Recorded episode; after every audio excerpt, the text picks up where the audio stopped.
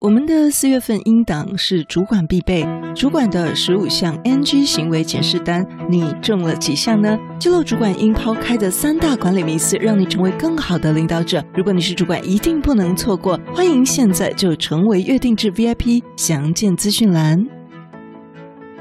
大家好，欢迎收听不是你想的领导力 Easy Manager。没时间读商业管理的书吗？不是你想的领导力，是能让你用听的读书会。今天我们继续一起读这本《纽约日报》推荐畅销十年的好书《Switch》，你可以改变别人。作者是美国西斯兄弟，他们专注于行为心理学和人类行为变革领域。那在准备素材的时候，戴老师有发现这本心理学的书籍它是比较硬一点的，所以呢，也请各位听友可以给我一些反馈。如果你听了一百一十一集，你觉得这个题材对你而言是有帮助的吗？如果你希望能够换一个素材的话，也欢迎可以提出，都没关系。好，那首先我们先分享我们上一次的赠书活动，就是送出《The Making of the Manager》的中文译本。已经在四月十三号寄出给幸运的 VIP 听友王小慧小姐。如果小慧没有收到的话，再请私讯联络我们呢。另外，刚提到这本书比较硬，它比较适合用眼睛来阅读。我们五月份也会开始有新的赠书活动，请您听到最后哦。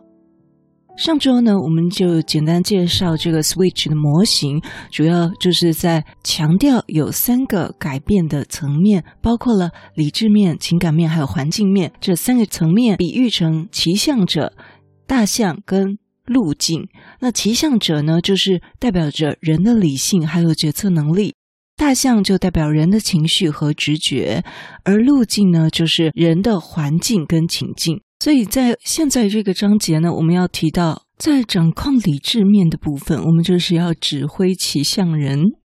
指挥骑象人的策略呢，作者给我们两个策略。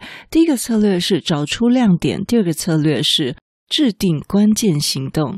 这边的亮点讲的是什么呢？书中举出了许多的例子，简而言之呢，就是我们找到做得好的事情，利用这些亮点，也就是做得好的事情、做得成功的事情，来改变整个系统。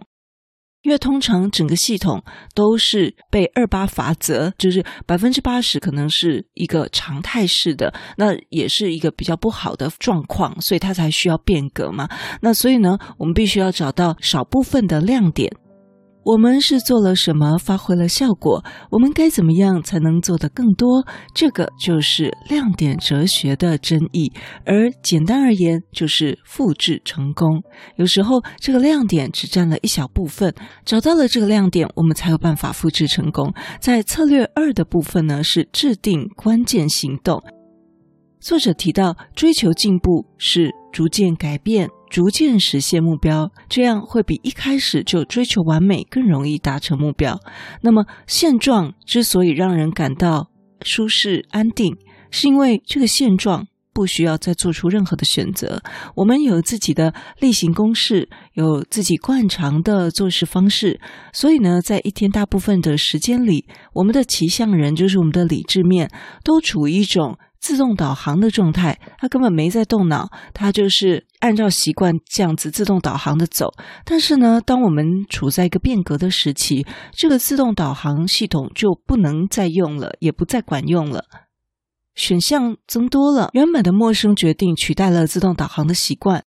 怎么说呢？例如，当我们在减肥的时候，我们不能天天造访这个麦当劳，不能天天造访高热量的墨西哥餐厅，我们就必须做出另一个选择。我们要去思考我们要吃什么，不能够按照我们惯常的习惯再去做事。所以这时候，我们的骑象人就会面临忙碌，他要去思想很多种选择，然后去做出决定。因此呢，也有可能会发生。抉择瘫痪这样子的状况，又好比当我们换了一个新的上司，我们不能再用以前习惯的方式跟新的主管沟通，这个时候又得做出选择。而许多领导者对于自己设定的高层次的那些目标感到自豪，他们觉得啊，我所设定的是愿景，我才不管那些枝微末节的事情。好，那作者告诉我们，振奋人心的愿景确实是非常的重要，但光是振奋人心的愿景还是不够的，因为呢，在变革的情境中，宏观型跟放手型的领导风格其实很难发挥作用，变成一个打高空的一个口号。因为呢，真实在改变过程中最难最难的部分，最容易瘫痪的就是细节。所以，总而言之，我们要做出改变，就得制定关键行动。作者从心理学的角度分享，他说：“到了目前为止，我们已经对了骑象人，就是我们人的理智面，有许多的了解，也知道骑象人的优点跟缺点。从正面来看，骑象人是富有远见；我们的理智面就是骑象人愿意为了长期利益而做出短期牺牲。这也是骑象人跟。”大象常有冲突的原因，因为我们的大象是习惯立即获得满足。那么骑象人也是一个精明的谋士，你给他一张地图，他就能够完美的遵循。但我们也透过许多的证据，见识了骑象人的缺点。我们的骑象人精力非常的短少，他的精力是很有限的。当他面对模糊空间或者是太多选项的时候，他就很容易陷入瘫痪。他会不由自主地将注意力放在问题上，而不是放在解决方案上。但是也不要太担心，好消息是，骑象人的优点很强大，缺点可以被导正。当我们试图影响自己跟他人内在的骑象人，游戏规则就一定要简单。首先，第一，追随亮点，就我们刚刚讲的步骤一，追随亮点。我们去找出少数成功的那个案例，深入分析自身的情境，肯定就能够找出自己比别人强的地方。不要沉溺在自己的失败里，反而要好好研究，复制自己的成功。所以，第一，追随亮点；第二呢，我们就要引导自己的骑象人制定关键行动，就是在引导我们的骑象人，包括开始跟结束，给他一个有目的地的明信片。这个就是在策略三，要给他一个明确的目的地，并且制定了关键行动，就是细节到底要怎么做，不要让骑象人有很多的模糊空间，或者是他不知道怎么做，那这样很容易让他去。你的大脑很容易去思考很多的可能性，而造成了决策瘫痪。所以，避免这样子的状况，我们必须做到这两件事：第一，追随亮点；第二，引导骑象人。做到这两件事，我们不仅仅帮骑象人做好了引导改变的准备，也让他做好武装，对抗心不甘情不愿的伙伴，就是我们里面那头大象。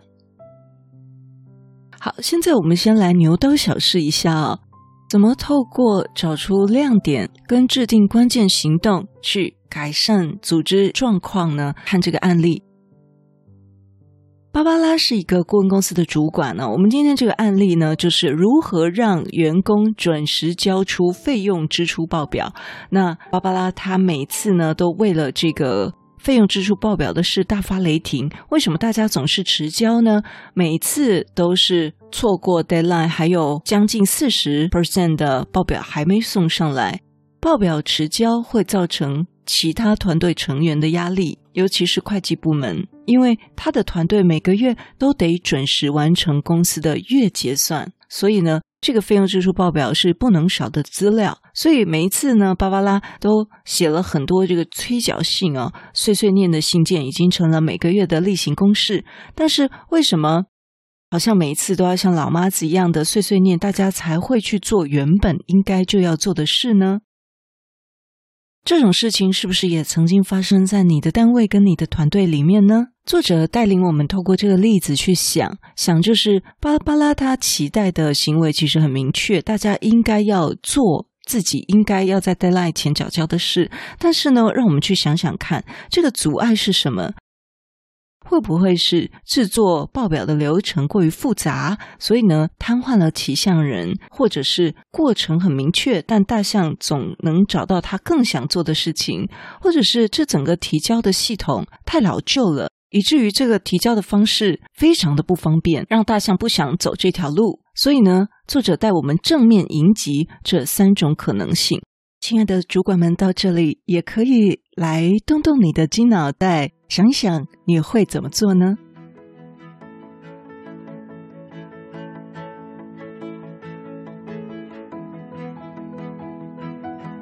好，那如何做出改变？第一个，指挥骑象人，我们要找出亮点跟制定关键行动。所以呢，作者建议这个芭芭拉应该仔细去寻找亮点。每个月呢，至少也有六十 percent 的员工他是按时缴交的吧？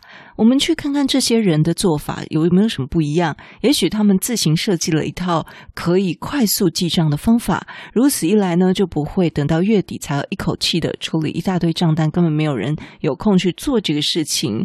一旦芭芭拉如果弄清楚这个亮点的技巧，就可以跟另外四十 percent 不缴缴的同事分享这些成功的做法，让他们有一个更方便、更轻松的做法。第二，制定关键行动。我们刚也想想，也可能是在整个提报的过程某一些环节让人感到疑惑，导致决策瘫痪。因为大象非常的懒。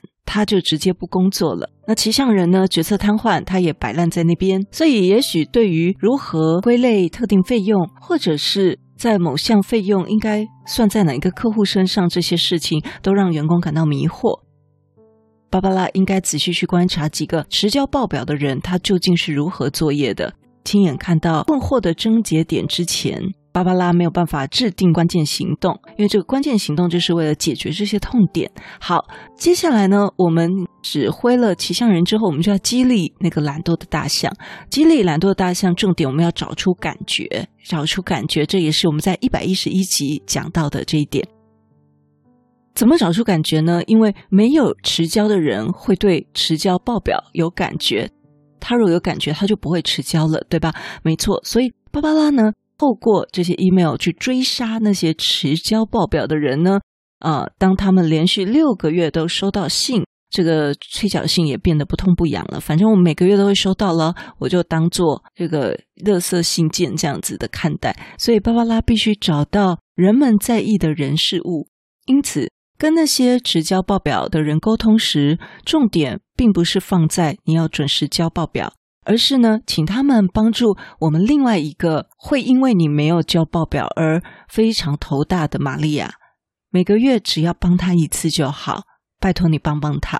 那么对很多人来说，错过行政作业的期限可能不痛不痒的，但是如果你让一个指望你的同事失望，在良心上可能就很难过得去。好，那接下来呢，我们就要引导大象来走这一条路了。所以我们要行做一个好走的路径。第一，调整环境。作者建议我们填写费用支出报表到底有多难？这件事情我们要去想一下。会计部门应该要努力的简化流程，甚至呢，干脆帮员工在表格上帮他们都填好了姓名，让他好像在 Amazon 订购一样，只要按一下滑鼠就可以全部完成了。这也好像是我们做网站要考虑到我们的 UI，就是。使用者友善，对不对？在行政流程也必须要注意这一些。每多移除一个障碍，我们的路径就会更清晰。好，行塑路径的第二点就是号召群众。怎么说呢？哇，这个是有一点厉害的一个招了。他说，很多人可能误以为大家都迟交报表，因为呢，我收到，我看到很多人都收到了催缴信，所以呢，迟交根本没什么大不了的，因为很多人都迟交，也不是只有我。作者说，人们对于社会的规范很敏感，因为芭芭拉的 email 应该强调，将近三分之二的人都有准时缴交报表，只剩你还没交了。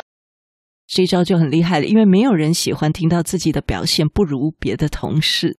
好，那这个呢，是作者给我们举出一些实际的案例来帮助我们应用，这点给大家参考。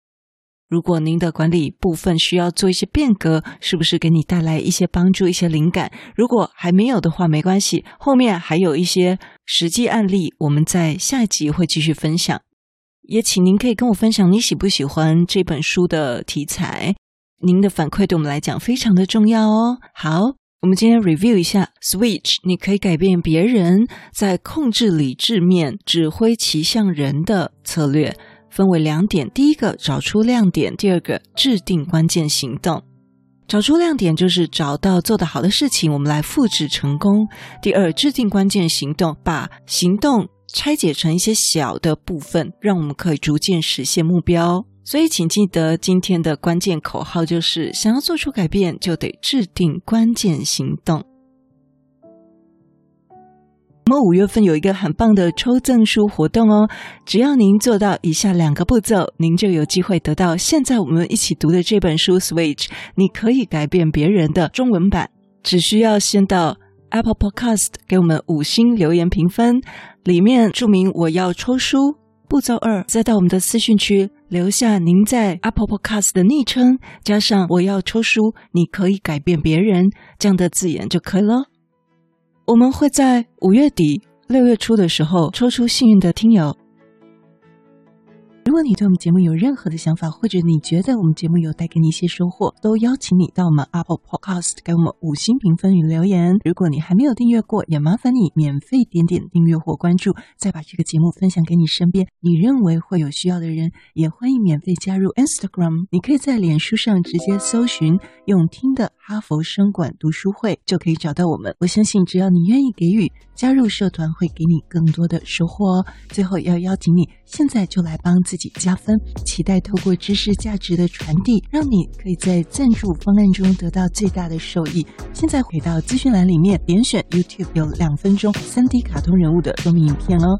我知道你是非常非常忙碌的，但是你却选择收听我们这一集的节目，非常的感谢，而且你也是最棒、最优秀的。不是你想的领导力，是能让你用听的管理读书会，轻松就能让你用在职场上。祝福你有一个很棒的一天，我们下次见。